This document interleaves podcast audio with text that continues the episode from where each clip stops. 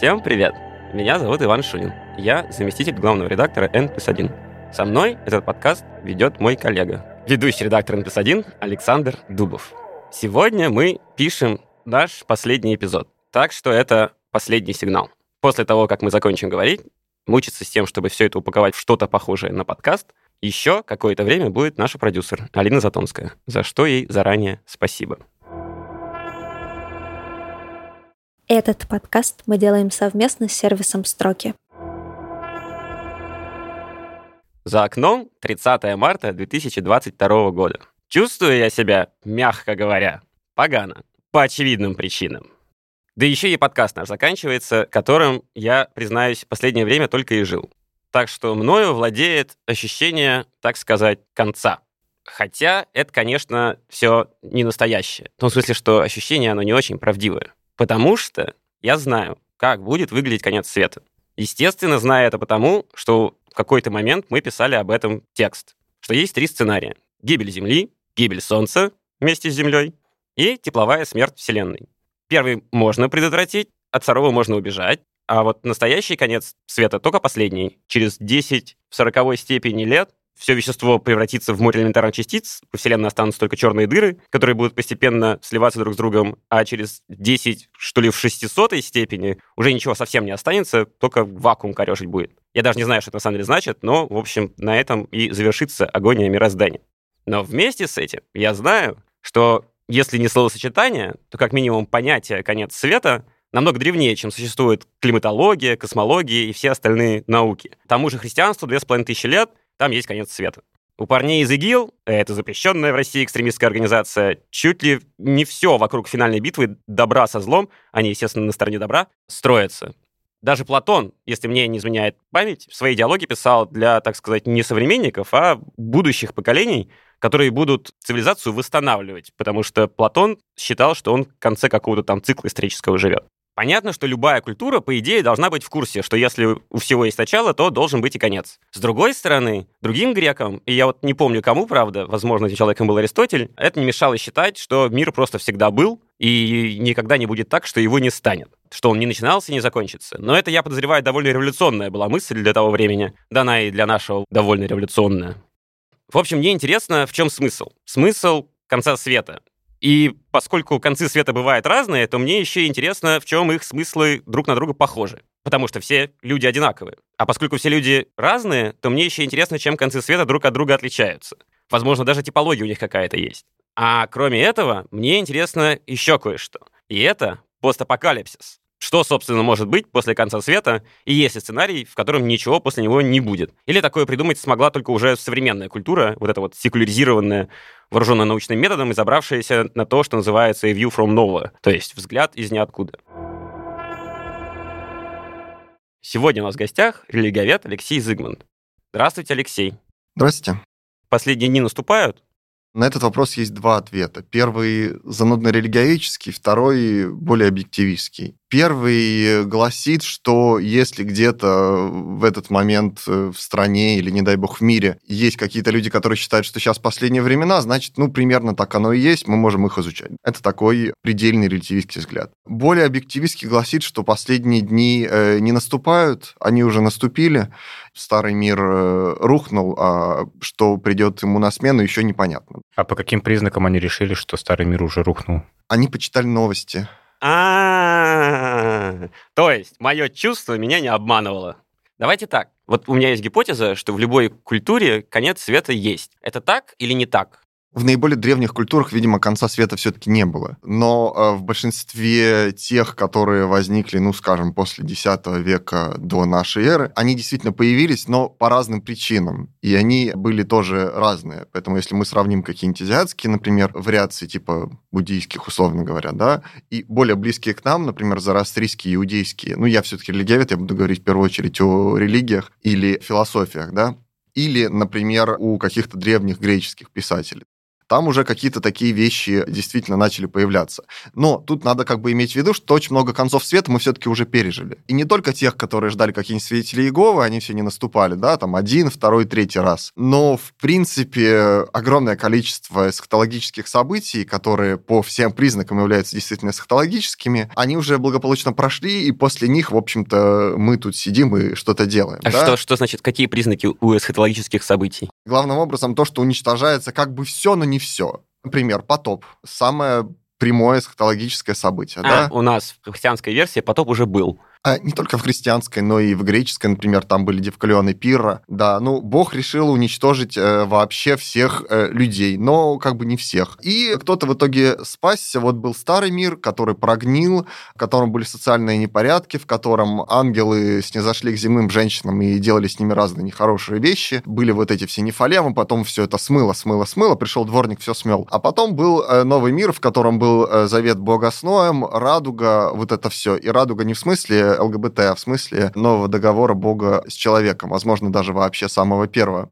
В греческой версии был тот же самый потоп, но были еще и другие события. Например, считается, что миф о Фаэтоне, в сущности, это тоже эсхатологический миф, потому что там главное не то, что Фаэтон захотел колесницу своего отца, бога Гелиоса, да, бога Солнца, а то, что он потом на ней кавардакнулся и сжег вообще половину земного шара, да, то есть э, уничтожение водой, уничтожение огнем, это вполне себе сценарий того, что мы условно вполне называем концом Но света. они же значительные жертвы, но кто-то остался и начал восстанавливать. Это все равно пойдет на конец света. То есть, грубо говоря, греки такие, Фаэтон навернулся с колесницы, и теперь уже до упора сидим, конца не будет. До конца, в сущности, практически нигде не будет. Ну, то есть такого конца, как конец света совсем, это вот то, что вы сказали в самом начале, это тепловая смерть Вселенной. А культура или религия таких концов света не допускает. А это в всегда, сущности- всегда не совсем конец. Да, это всегда не совсем конец, потому что я тут забегаю немного вперед. В принципе, существует два основных типа разного рода эсхатологий. Это линейные и циклические. Они построены на разных вещах, у них в основе разные эмоции, разные допущения, но все-таки их объединяет то, что конца как такового все-таки нет, да, потому что в линейных прошел конец света, там седьмой ангел вострубил, пришел Бог всех судил, а потом, ну чё, праведники остались, Израиль остался, Атерай остались, да, ну то есть земли, возможно, как таковой не будет, либо она будет в каком-то преображенном виде, но все-таки. Это что касается линейных. Что касается циклических, то потом все просто начинается заново, да, Шива разрушает мир, мир разрушается огнем, водой, огнем, водой, э, ветром,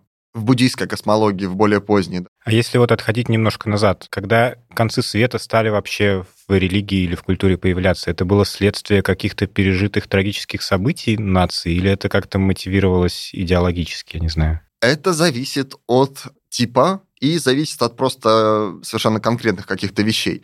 Можем просто на приклад взять, например, иудейскую да, эсхатологию.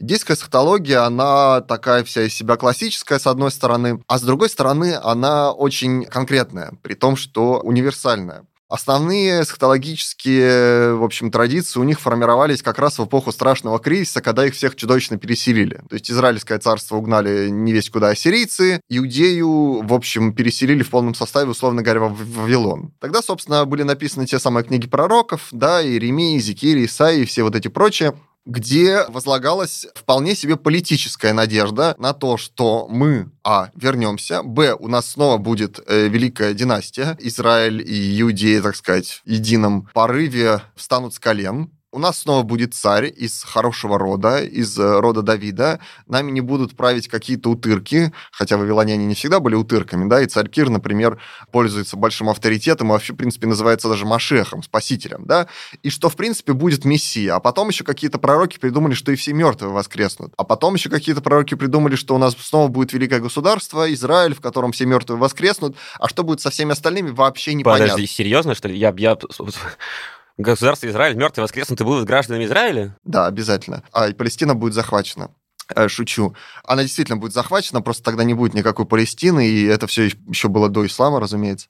Поэтому, да, это эскатология, собственно, представляющая собой вполне конкретную политическую надежду, произнесенную, так сказать, выраженную в ситуации крайнего кризиса рядом граждан, которые сумели убедить окружающих своей авторитетности. Это второе и третье. И потом все это развивалось туда-сюда, да, но это вполне конкретный сценарий. И впоследствии, соответственно, он модифицировался в соответствии с какими-то конкретными историческими перипетиями. И чем хуже становилось, тем иногда сильнее были какие-то эсхатологические ожидания. Вот, например, потом нас захватила или, в общем-то, как-то пыталась абсорбировать вот эти все сирийские недобитки, которые возникли после империи Александра Македонского, да, был вот этот Антиох Эпифан, было восстание Маккавеев, у нас потом было... Вос... Годы, годы говорите, потому что я уже заблудился. Годы, третий, второй век, условно говоря, okay. до нашей эры. Вавилонское пленение — это шестой век. И, соответственно, у нас потом снова Великая династия, мы немножко охланули, да, никакой эскатологии нам больше не нужно. Вот у нас есть Вавилонское пленение, всплеск эскатологических ожиданий, верните нам Давида царя будет Мессия, да, будет Машех, который снова будет помазан на царство, Великий Израиль, вот это все, мертвый воскреснут. Потом у нас сирийский кризис, восстание Маковеев, пришли хасмонеи, мы охолонули. Нам больше ничего такого не надо, у нас есть, собственно, династия, нам не нужны эсхатологические ожидания совершенно. И мы говорим, пацаны, конца света не будет. То есть отменяем старые тексты или что? Да не то, что отменяем, ну просто это все, возможно, когда-нибудь будет, но нас это все не слишком интересует. Нам и так, в общем-то, нормально, да? Но мы знаем, что, типа, в конце все равно... Типа в конце все равно будет... воскреснут, и будет, да, да, короче, типа в конце будет, будет все еще лучше. Ну, то есть просто как идея какая-то такая маргинальная становится и отходит явно с Она не становится плана. маргинальной, она просто рутинизируется. Ага. Мы, собственно, к этому идем. Потом э, Римская империя, снова всплеск непонятно чего, и начинаются вот эти миссии. Начиная от Иисуса Христа и заканчивая Симоном Баркохбой во втором веке. Идея на месте, но в зависимости от контекста мы говорим, это вот сейчас уже будет или когда-нибудь потом. Да. И абсолютно то же самое преследовало нас всю историю христианства. Первые века мы все сидим как на иголках. Вот сейчас, сейчас, сейчас, сейчас. Потом пришла христианская империя. Мы такие, ну ладно, как бы при христианской империи можно пожить без всякой эсхатологии. Живем, живем, живем, живем, нашествие варваров. Такие, господи ты, боже мой, когда же придет Мессия? Иисус Христос к нам вернется снова, да, будет второе пришествие. Потом что-то варвары тоже так, а с другой стороны варвары тоже христианизируются, да, у них, конечно, неправильное христианство, да, варвары, они в основном принимали всякое арианство, uh-huh, вот эти uh-huh. все ереси, вот это все. Ну, мы с ними поборолись, нормально. Да, фига моя и прочее. Потом, не знаю, там, 12 век, да, Яхим Флорский, снова миллинаризм, хилиазм, какие-то социальные кризисы, снова что-то вообще непонятное, давайте вот это все. В общем, волн было много. Вопрос, это у всех примерно так работало? Да, действительно, тут есть некоторая разница, потому что в иудаизме и в христианстве это вполне конкретно, если угодно, даже вообще политтехнология. Да? Угу. Вот. Это, и... кстати, насчет политтехнологии. Это же религиозная все история, она как-то на светскую культуру переносилась. А, ну, тогда не было четкого разделения а, светское и религиозное, ну, поэтому все, что касается царей, императоров, все религиозное. Христос, царь царей, он придет и покарает всех плохих царей, благословит всех хороших царей. Вот. И тоже покарает потом, потому что править-то будет он. Ну, в сущности, он сразу покарает, а потом будет править. А, нормально. Поэтому у нас этого разделения нет, у нас все религиозно-политическое, да, и вся политическая культура, она пропитана религией настолько, что отделить одно от другого практически невозможно. И поэтому на протяжении всей истории, да, действительно, все эти э, религиозные и так далее политические ожидания, они будут время от времени актуализироваться. Пришел Петр Первый, кому-то это не понравилось, начал брить бороды, мы держимся свои бороды, кричим э, Петр Первый антихрист, как делали старобрядцы. Ну, все понятно, как бы. С какими-то более поздними примерами в 20-21 веке, конечно, уже будет посложнее, но... Да, э, пожалуйста, вот прямо здесь и сейчас, март 2022 года. Ребята, все, край. Ждем Иисуса. Ну, как бы край. Но вот Иисуса почему-то никто не ждет. Все жду.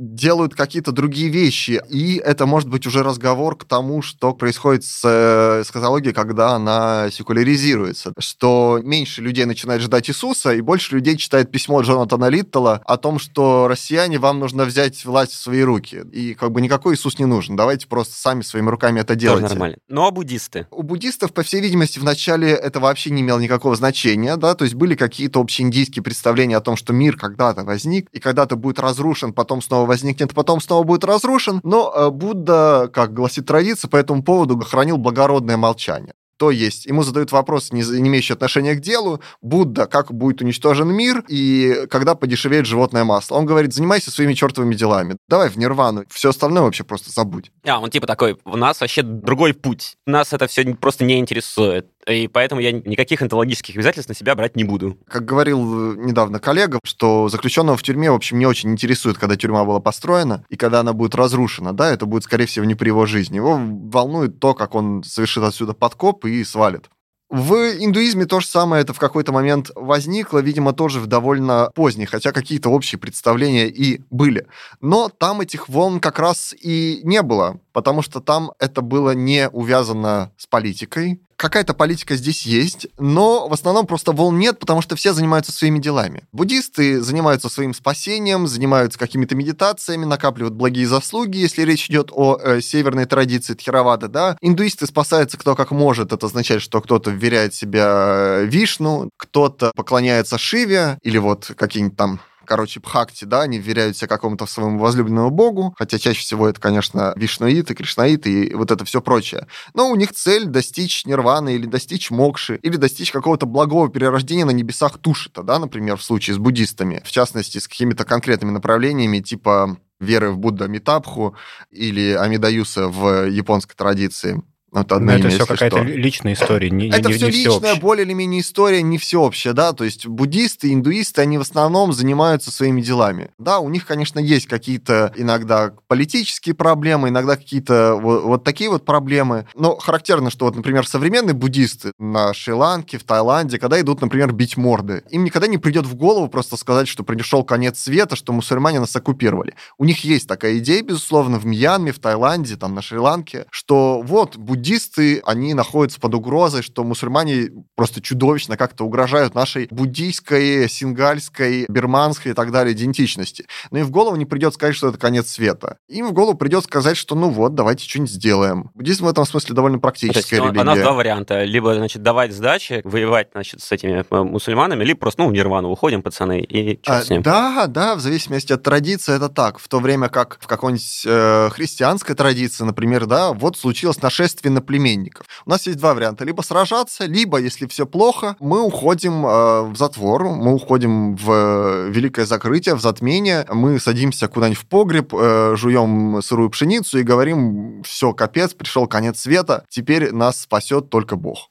что есть, это абсолютно разные стратегии и абсолютно разные эмоции и прагматические контексты, которые на все это влияют. Ну, это вот вопрос еще к, к тому, как и когда актуализируется эсхатология, и почему она является, так сказать, э, последним прибежищем отчаявшихся довольно часто, или нет. Но это уже вопрос на будущее.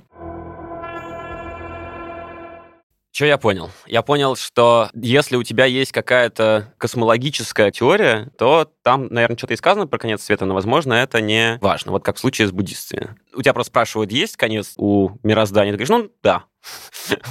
Как бы да, но и ты с этим ничего не сможешь сделать, по ну, сути. По поводу бесконечности просто удивился. Почему ну, буддисты могли с тем, же успехом, видимо, говорить о том, что да может он бесконечно есть. Получается, какая-то незамкнутая модель мира. Нет, нет, у буддистов, конечно, всегда были циклические модели, так же, как и, в принципе, температура по больнице в Индии, да. Условно говоря, классическая такая версия буддийской эсхатологии, она представлена в трактате Абхидхармакоша Васубандху, где говорится о том, что мир, короче, в какой-то прекрасный момент придет к какому-то адскому состоянию, когда везде будет голод, болезни, уничтожение, люди будут дохнуть на улицах и жить по 10 лет. А потом мир будет уничтожен огнем, потом еще раз просуществует, потом будет уничтожен водой. Потом еще раз просуществует, будет уничтожен водой, и таким образом там будет что-то в районе 26 уничтожений огнем, 16 уничтожений водой, в конце одно уничтожение ветром. Угу. Вот, и все это смоет, смоет, смоет, а потом из этого ветра снова зародится вот это все, что а, там ну, в буддийской космологии. Понятно. Но люди столько не живут. Человек по своей природе вообще, в принципе, он смотрит на цены, да, на курс доллара и склонен думать, что он живет все-таки в последние времена. И поэтому Васубандху описывает, люди живут мало, вокруг болезни, голод, социальное нестроение, плохие правители. Люди хватаются за голову и говорят, господи, да это же то же самое, что он описывает. Действительно, болезнь болезни и голод. Ну а когда не было болезней, голодов и плохих правителей, и социальных нестроений? Поэтому, когда какие-то греческие писатели, там Гомер, Гесиот, вот это все, да, или индийские философы, или буддийские философы писали свои трактаты, им не приходило в голову сказать, кстати, пацаны, мы живем в Серебряном веке. Дальше будет хуже, но сейчас неплохо. Нет, они все говорили, не дай мне Бог жить с людьми Железного века, господи, сейчас Кали-Юга, сейчас все плохо, сейчас болезни, голод, мы живем вот в какие-то... Мы превозмогаем постоянно. Мы, мы постоянно превозмогаем, Отлично. действительно. И людям действительно всегда казалось, что они превозмогают, а когда им так не казалось, они просто не писали таких uh-huh, трактатов. А есть ли какая-нибудь еще полезная функция у самой этой идеи? Страшный суд — это для того, чтобы я вел себя хорошо, потому что даже если я до него не доживу, меня потом поднимут и скажут, так, что ты натворил, значит, и воздастся мне. Это вот специфическая какая-то штука чисто христианская, или есть еще какие-то, значит, полезные функции в других религиях, культурах и так далее? То, что вы говорите, это моральная составляющая, да, моральная составляющая есть более-менее везде, потому что, ну, там в индийской культуре есть карма, да, или дхарма, то есть насколько вы соответствуете и насколько вы накопили хороших или благих заслуг, да. В традиции Тхеравады э, буддийской есть те самые благие заслуги, которые вы время от времени накапливаете, либо теряете, либо их могут вам передавать монахи, если вы их кормите. Мне кажется, такая мораль — это личная история, это про то, как должен жить человек один ну, конечно, конкретный, конечно. а это не про какое-то сообщество, которое стремится к концу света. В этом смысле личная эсхатология очень сильно связана со всеобщей эсхатологией. Угу. Христианство вечно билось э, с тем, как согласовать между собой то, что вас после смерти будут судить, а потом еще на страшном суде будут судить, да? И что вы будете два делать раза? в этом Подождите. промежутке? Да, вас будут судить два раза. Да черт возьми. А сначала будет индивидуальный суд, по итогам которого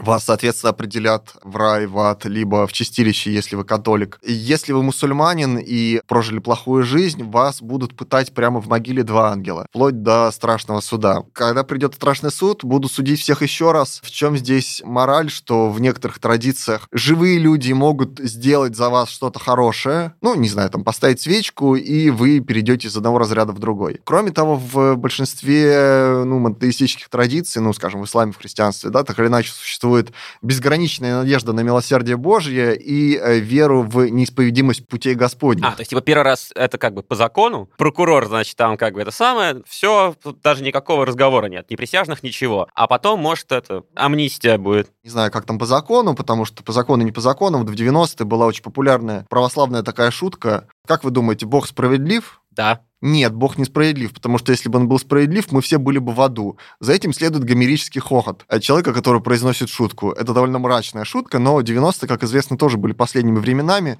когда все люди свято верили. Единственное то, что они попадут в ад, и они страшные грешники. Короче, много всего. А с чего мы начали? А с того, какая это все функция. Суд — это не функция, это просто такое моральное или морализующее, как угодно, обстоятельство. У этого всего нет функции. Вот, э, не знаю, какая функция у того, что вы испытываете испытываете политическую надежду, что в конце будет хороший правитель. У этого нет функции, у этого есть, с одной стороны, определенная аффективная композиция, да, то есть вы испытываете одновременно отчаяние в настоящем и надежду на будущее, поскольку иначе ваша эсхатология, она никому не нужна и вам тоже не нужна.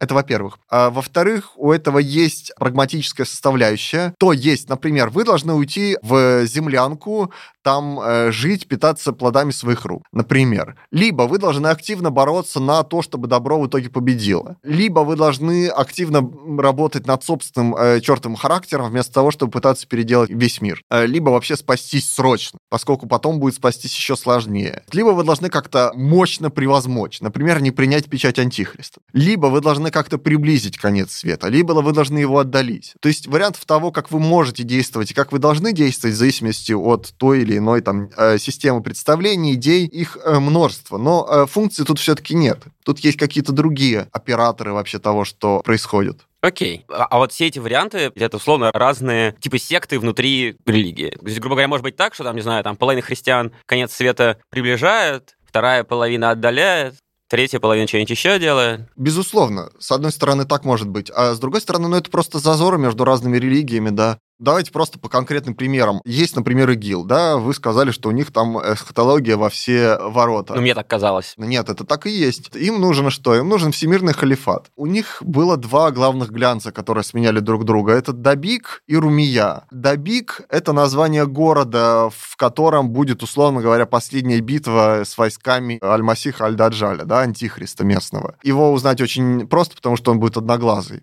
и будет говорить всякий бред антимусульманский. Возможно, он будет глобалистом.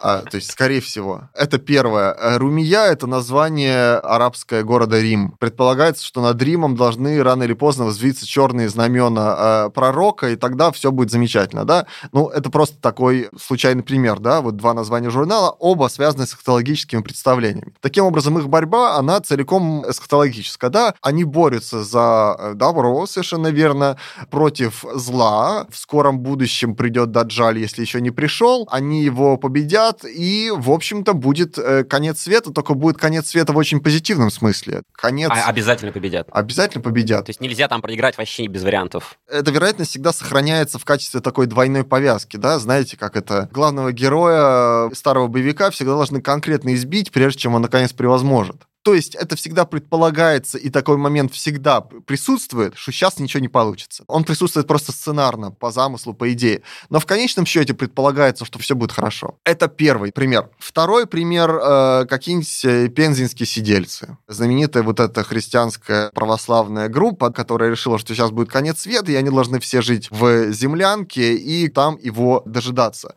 Совершенно противоположная ситуация. С чем она связана? С особым представлением о враге, с особым представлением о зле. В ИГИЛ считается, что зло есть, враг есть, он силен, но первое, с ним надо бороться, второе, он теоретически победим. А пензенские сидельцы ничего такого не думали. Враг есть, он слишком силен, везде какой-то полный трэш, печать антихриста, там колдуны, чудовищные избиения людей на улицах э, мокрыми тряпками, вот это все. В общем, творится полный какой-то хаос, от него нужно убежать, от него нужно скрыться. Это совершенно другая прагматическая стратегия.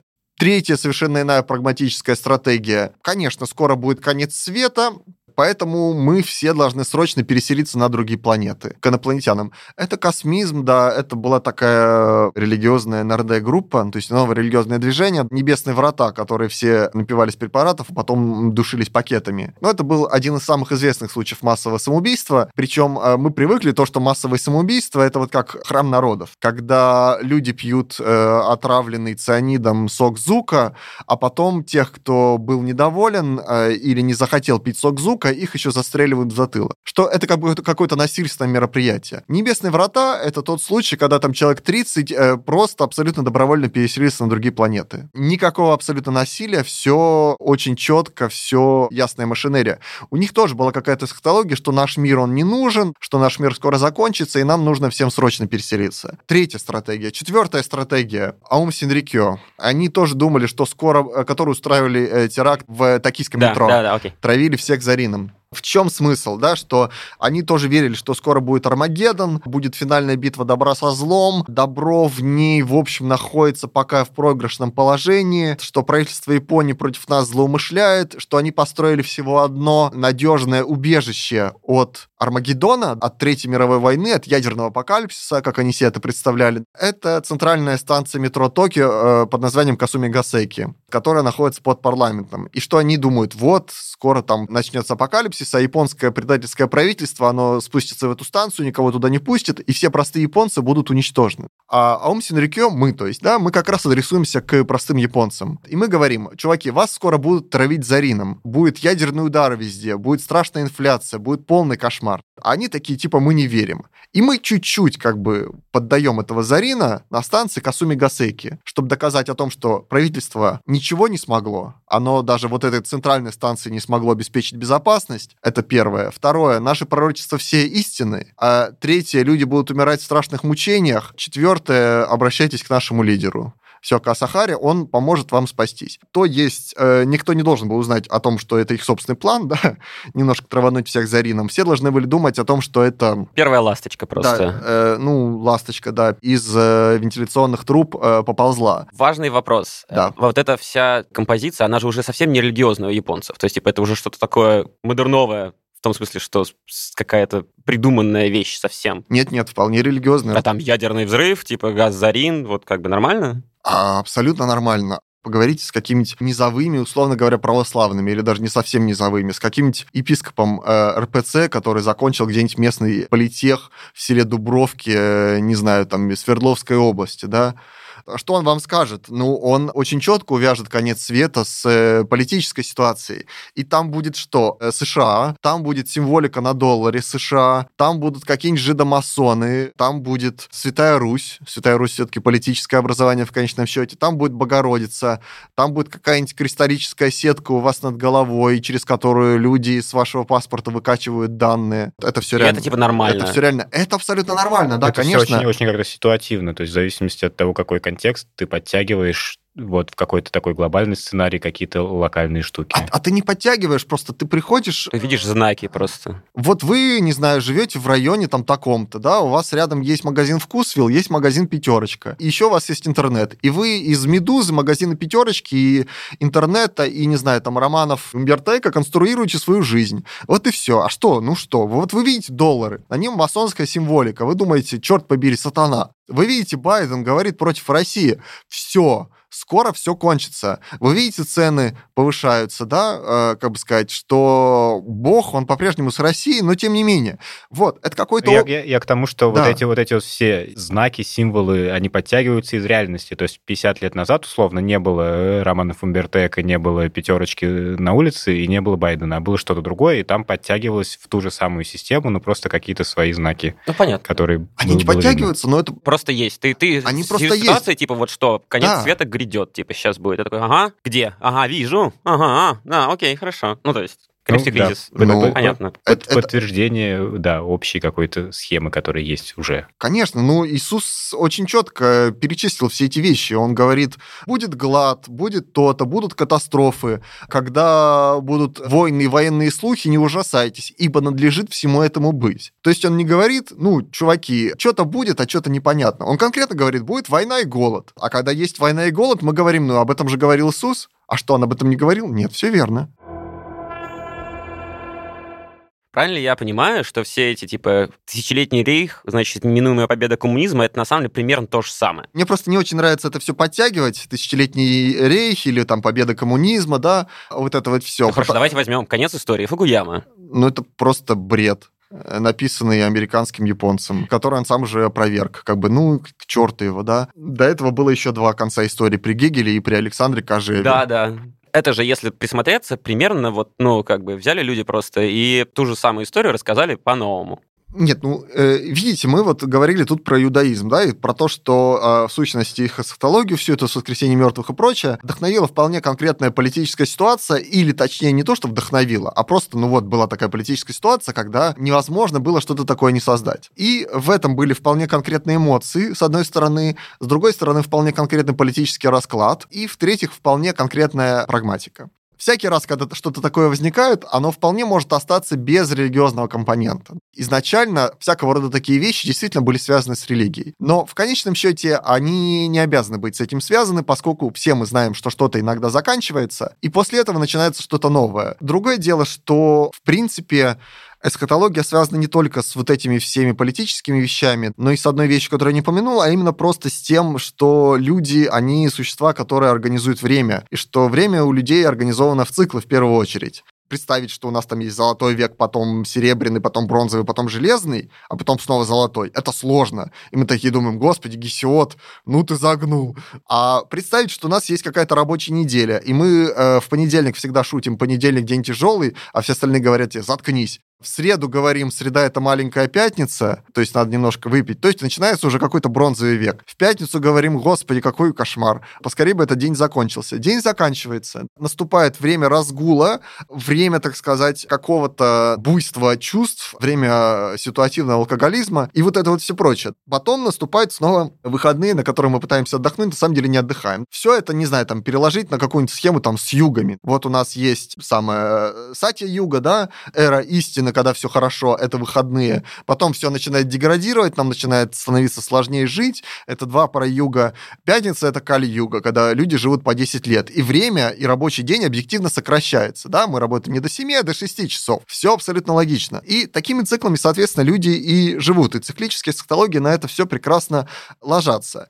Соответственно, такие циклы подразумевают не только то, что это циклы, то есть что они вот так вот организованы, но и какие-то моральные оценки, какие-то объективные, в общем-то, факторы, да, что в начале цикла всегда все типа хорошо, а в конце цикла все типа плохо. И мы все время в пятнице. Блин, что ж такое-то? Э, Бывает в конце цикла какое-то безвремение, когда мы не знаем, как бы куда себя деть, сколько нам лет, кто мы такие, и когда все это закончится. И это ощущение э, безвременья, оно очень характерно вот, в общем, для негативного, проклятого конца цикла. Потому что, как Иисус говорил, что никаких сроков я вам давать не буду. Да, сын их не знает, их знает отец. Говорит, что последние времена времена, они продлятся очень долго, но для избранных сократятся те дни, потому что иначе их не выдержит никакая плоть. То есть, опять-таки, время становится стяжимым, растяжимым, вот это все прочее.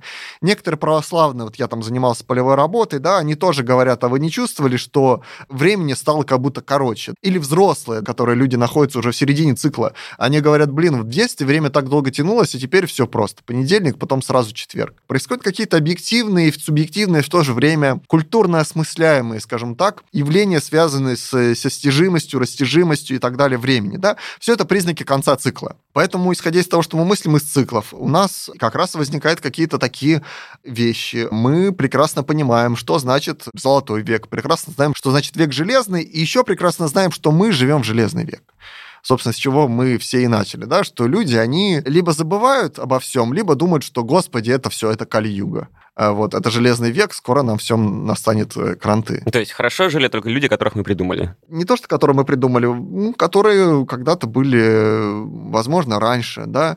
Ну и потом, вот э, мы начали с чего, да, что старый мир э, разрушился, а новый еще не создан. Ну вот, мы находимся в этом самом лимбе между двумя циклами. Поговорить с экономистами, они исключительно мыслят этими самыми циклами. От дефолта до дефолта, от кризиса до кризиса. Потом все эти кризисы политические, хорошо известно, да, там вот одно, то, другое время жизни там какого-то среднего государства, тоталитаризма и все такое прочее. А в конечном счете это все те же самые зодиаки. Линейного и всеобъемлющего конца Вселенной это только сейчас придумали, и до сих пор поверить особенно не можем, потому что даже в ней есть сценарий, в котором... Что там все переродится, что, что там будет новый большой взрыв. Новый большой взрыв, да. Да, разумеется. И конец света в нашем представлении это вообще никакой не конец э, света, разумеется, потому что то, что наступает после, вот эта вечность, да, в линейных э, моделях, либо новое повторение с чего-то хорошего в циклических моделях, оно есть всегда. Ну, собственно, вот мы говорим христианство, конец света, Господи ты, Боже мой. Да нет же, там будет э, вечное Царствие Божье, все будет прекрасно. И какие-то оптимисты, они говорят, что христианин должен хотеть конца света, потому что будет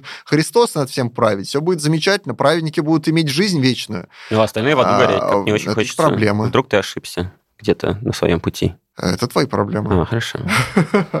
Если ты не ждешь конца света, это значит, что ты где-то что ты грешник, обла- облажался, да. да, типа, и теперь такой, о Нет, ну как, э, праведники ждут конца света с воодушевлением, грешники ждут его с ужасом. Все понятно, но у них есть шанс справиться, если у них есть ужас. А если у них нет ужаса, значит, ну они просто, ну, ничтожество, и так им и надо.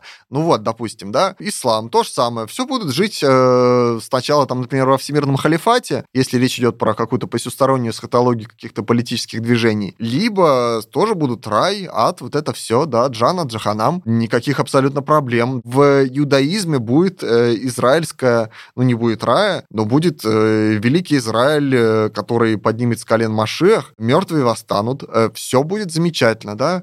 В индуизме, буддизме просто все циклы начнутся заново с э, хорошего времени, когда люди жили очень долго, не, не хотели есть и у них вообще не было тела, ну, материальных тел в нынешнем понимании, а были какие-то тонкие тела, либо какие-то тонкие сущности они собой представляли. То есть все снова будет хорошо, все снова начнется заново. А то, чтобы вообще все закончилось, абсолютно все всегда закончилось, это вот как раз тепловая смерть Вселенной, да, это вы на сайте N плюс 1 придумали, скорее всего, это бред много веков назад, значит, написали первый такой текст, и он помогал нам справляться с э, тяготами, невзгодами жизни. Ну вот сейчас он 21 век, при этом религии никуда не делись, культуры никуда не делись. Есть ли понимание того, что какие трансформации это все претерпевает, учитывая, что, как я, по крайней мере, понял, примерно в каждой точке планеты его там либо ждут, либо не ждут, а если и понимают, примерно одинаково, короче. Сознание религиозных людей сейчас, сознание религиозных людей 2000 лет назад это одно и то же. Угу. Да, то есть э, они, конечно, иногда носят какую-то фигу в кармане, но я думаю, что и тогда тоже носили какую-то фигу в кармане. И какие-то формы, они как бы приходят, а другие как бы уходят. Ну, то есть, например, была какая-нибудь греко-римская религия, да, для которой религия это в первую очередь ритуал, это, не знаю, поклонение богам, поклонение императорам, а что я там про себя думаю, это уже мое собачье дело, да? А что я про себя думаю, собственно, религия в нашем понимании, тогда занимала скорее философия. Ну, то есть я могу быть стоиком, я могу быть платоником и, например, поклоняться Зевсу. Это вообще не связаны между собой вещи. А сейчас какие-то такие форматы взаимодействия того и другого, они, конечно, возможны, но, в принципе, по большей части их, допустим, нет. Ну, вот у нас есть э, христианство. Да, христианство тогда, христианство сейчас, ну, более-менее одно и то же, да, эскатологические ожидания, они то нарастают, то уходят. Да, возникает какое-то абсолютно новое секулярное сознание, да, атеистическое, там, где начинают говорить вот про тепловую смерть Вселенной, то есть есть, я бы сказал, что эти формы, они не столько меняются, то есть не столько как-то эволюционируют, сколько просто наслаиваются и переслаиваются, отмирают и э, возникают новые. Ну, то есть как кожа какая-то, mm-hmm. да? Что-то отшелушивается, что-то появляется, но большая часть, основной какой-то пласт, я бы сказал, в плане сознания остается неизменным. Почему? Потому что, ну, по-прежнему есть циклы в природе, по-прежнему есть та самая политика с убийствами, интригами и скандалами, какая была во времена римских императоров и еще раньше во времена химинидов, я думаю, то же самое. По-прежнему есть смерть, возрождение э, природы каждый год. По-прежнему есть смена дня и ночи. По-прежнему у человека есть надежды. По-прежнему он живет не 10 лет, но и не, и не Безос, да, и не бессмертный ребенок. Когда человек будет бессмертным, возможно, что-то изменится, но пока человек смертен, пока меняется день и ночь, пока есть политика, все, в общем, остается на своих местах. Вот что я понял. Я понял то, что мы всю свою, по крайней мере, осознательную историю занимаемся тем, чем занимаются чуваки, которые переводят стрелки этого Doomsday Clock. То есть они Часы всегда... Дня. Да, они там всегда где-то примерно за 5 минут до, никогда не было так, что все только начинается, и мы такие время вперед, время назад, а это значит, что на самом деле времени никакого нет. Тут я хочу передать привет профессору Молчану, ну, в общем, ребят, а последние коня, дни а наступили. А конец света в любом случае это хорошо. Ну, не то, что хорошо, он просто будет, это нормально. Более того, типа он уже был на самом деле, мы как-то из этого выбрались, и вот скоро-скоро будет еще один, и кто-нибудь другой будет выбираться. Ведите себя хорошо.